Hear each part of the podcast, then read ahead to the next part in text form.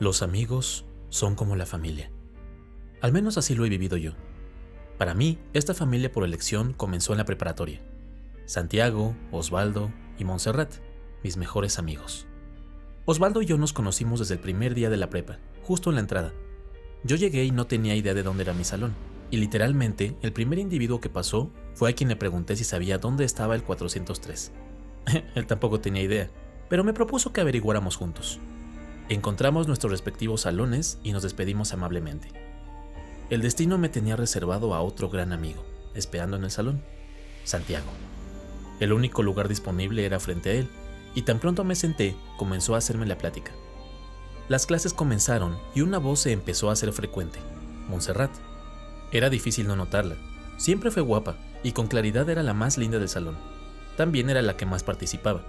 En ese primer día, Santiago y yo la apodamos Hermione, por el personaje de Harry Potter, y durante una temporada corta la llamábamos así en secreto.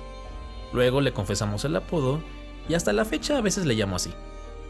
Como Santiago, Monse y yo estábamos en el mismo salón, fue relativamente fácil que nos hiciéramos amigos. Bueno, fácil porque yo siempre he sido muy sociable, y Santiago era encantador una vez que se dejaba conocer. Osvaldo se integró al grupo muy rápidamente. De forma fortuita nos lo encontramos en uno de los descansos y tomando como referencia nuestro encuentro en el primer día, comenzamos a hablar. Lo presenté con los demás y se hizo un clic instantáneo. Ayudó el hecho de que Osvaldo invitó a jugar fútbol a Santiago, lo que les hizo tener un vínculo independiente a ambos. Y a partir de entonces éramos siempre los cuatro. Para donde fuera íbamos juntos. En el segundo año de prepa, Osvaldo logró ingresar su cambio de salón y cualquier barrera que nos tuviese separados fue vencida. Fueron verdaderos años maravillosos. Osvaldo y Santiago amaban la misma música y los dos estaban obsesionados con los Beatles. Tal era su trauma con esto que nos asignaron personalidades de la banda de Liverpool.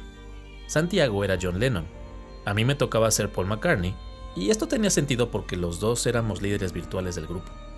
Osvaldo era George Harrison y Monse felizmente se veía a sí misma como Ringo Starr. Terminamos la prepa y decidimos inscribirnos en la misma universidad. Quizá fue ese primer año en el que Santi, Monse y yo estábamos más unidos, lo que hizo que los tres eligiéramos la misma carrera, Administración de Empresas. Osvaldo decidió estudiar informática administrativa, por lo que de nuevo nos vimos en una dinámica que nos separaba un poco, pero al estar en la misma universidad, encontrábamos el modo de mantenernos muy unidos. Santiago y Osvaldo seguían teniendo su fútbol, y eso volvió a ser un factor para mantener la cohesión.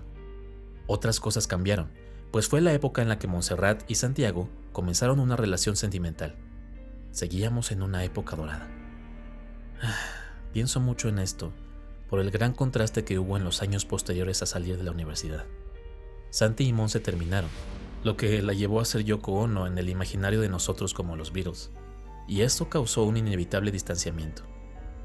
Por poco más de un año después de terminar la carrera, solo fuimos Osvaldo, Santiago y yo. Logramos reencontrarnos con Monse y poco tiempo después Osvaldo integró a un amigo suyo del trabajo, Diego. A mí me cae bien. Su novia Sandra no tanto. y Monse y ella no se tragan. Lamentablemente para mí, la llegada de Diego coincide con todo lo negativo que comenzó a suceder con Santiago.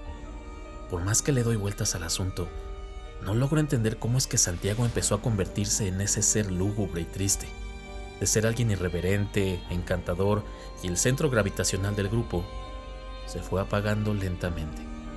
Se fue convirtiendo en una persona rota, según sus propias palabras. Aún recuerdo la última vez que nos vimos todos. Osvaldo, Montserrat, Diego, Sandra, Santiago y yo. Estábamos en el Salón Mala Fama, en la colonia Condesa de la Ciudad de México, antes de la pandemia. Fue como en los viejos tiempos. Y ni la presencia de Sandra, a quien ni Monse ni yo le dirigimos la palabra, pudo arruinar la velada. A mí me caía mal, pero tuve que solidarizarme con Montserrat debido a que Sandra hizo un comentario imprudente sobre que Monse estaba enamorada de Santiago.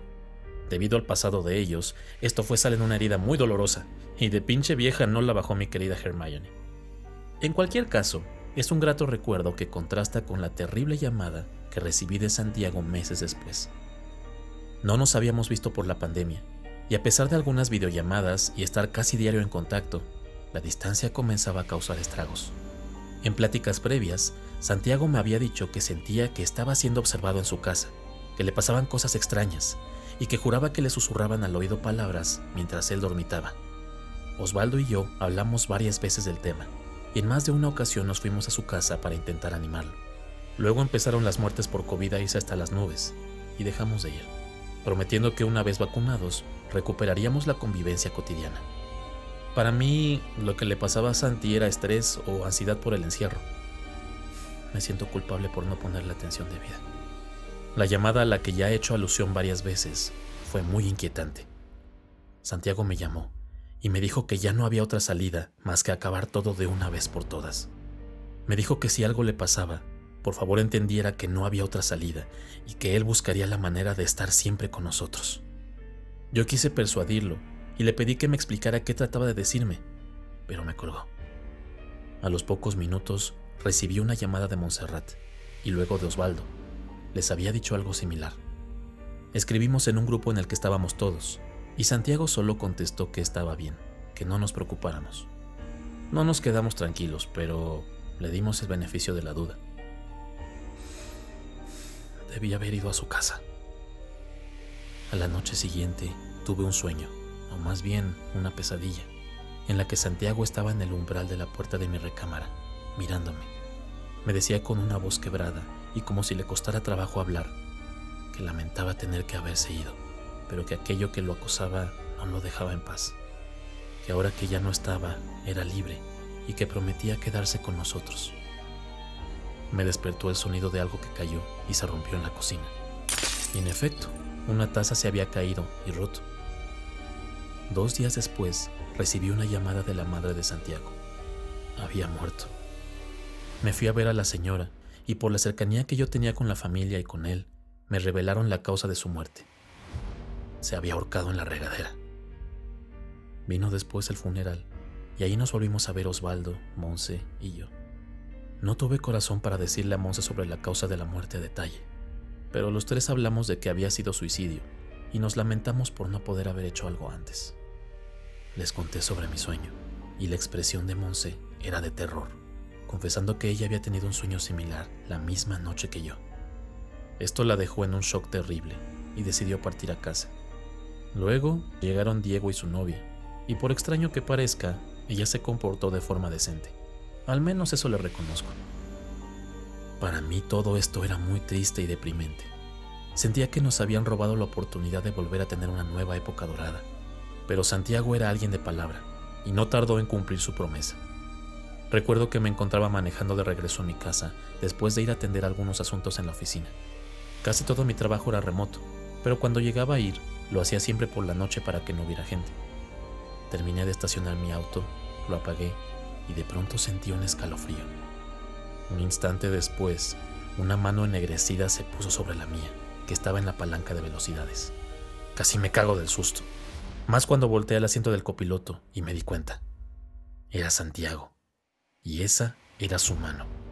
Me miraba fijamente y luego hizo una mueca que asemejaba a una sonrisa. Yo seguía petrificado, y como una reacción instintiva, abrí la puerta del auto y salí corriendo. Avancé unos cinco o seis metros y me hice de valor para voltear. Santiago ya no estaba. Le hablé a Osvaldo, le conté. Osvaldo se quedó mudo por un instante y me confesó que a él también le había pasado algo. En el grupo que teníamos los cuatro, los tres, comenzamos a mandarnos notas de voz y mensajes, advirtiéndonos de las cosas que nos estaban sucediendo.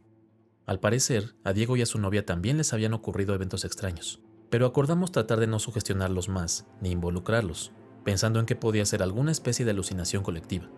Tarea difícil para Osvaldo, pues Diego era su chile, vaya, el amigo con el que siempre andaba en tiempos recientes. Santiago lo había bautizado para darle un lugar en el grupo, como Eric Clapton. Unos días después, lo más terrible estaba por venir. Tomaba yo una ducha y pensaba en cómo Santi se había quitado la vida. Me intrigaba que por algún medio Monse había descubierto los detalles. Ella decía que el propio Santiago se lo había dicho en una aparición. Y en este punto ya no podía descartar la naturaleza paranormal de lo que nos pasaba. Mientras meditaba eso, comenzaron a asfixiarme. Me llevé las manos al cuello y pude sentir las manos de alguien más, mismas que me estaban apretando con una fuerza brutal y que me impedían respirar. Me ahogaba. No podía soltarme y comencé a sentirme débil, a ver borroso. Espontáneamente me soltaron. Me tomó varios minutos recuperarme, mismos en los que yo solo podía pensar, esto es lo que sintió mi amigo. Luego me vino a la mente una idea extraña. ¿Y si no fue suicidio? ¿Y si esto mismo le pasó a él, pero no tuvo tanta suerte? No quise espantar a Monse. Le conté únicamente a Osvaldo, quien se asustó mucho y me reveló de otras cosas que le habían sucedido. En definitiva, Santiago quería estar con nosotros aún después de su muerte. Comencé a encontrar esta noción no tan intimidante. Extrañaba a mi amigo, y sí me daba miedo, pero ¿y si fuera posible? Sin embargo, Montserrat vino a mí con una idea que me generó sentimientos encontrados. Quería que Santiago se fuera para siempre. Lo que quería Monse era juntar a todo el grupo y hacer una especie de ritual de despedida. Estaba tan asustada que me convenció de dejar a un lado mi deseo de ver si podíamos seguir en contacto de alguna manera con Santi. Le ayudé a organizar la reunión con todos, sin decirle los verdaderos motivos. La idea es que Osvaldo, Diego y Sandra no tuvieran conocimiento de lo que queríamos, para que el temor no fuera una variable que controlar. Hice un esfuerzo y hablamos de las épocas doradas y de cómo todos teníamos un alter ego asociado con los Beatles, menos Sandra. Hicimos una solemne despedida y mientras los otros no tenían idea, yo sabía que todo esto era parte del plan de Montserrat. Me sentí sucio. No sé si fue la culpa, pero la noche siguiente volví a soñar con Santiago. Estaba enojado y me recriminaba por hacerlo irse. Me dijo que lo haría, así como también me dijo que si algún día quería que volviera, solo tenía que pedirlo.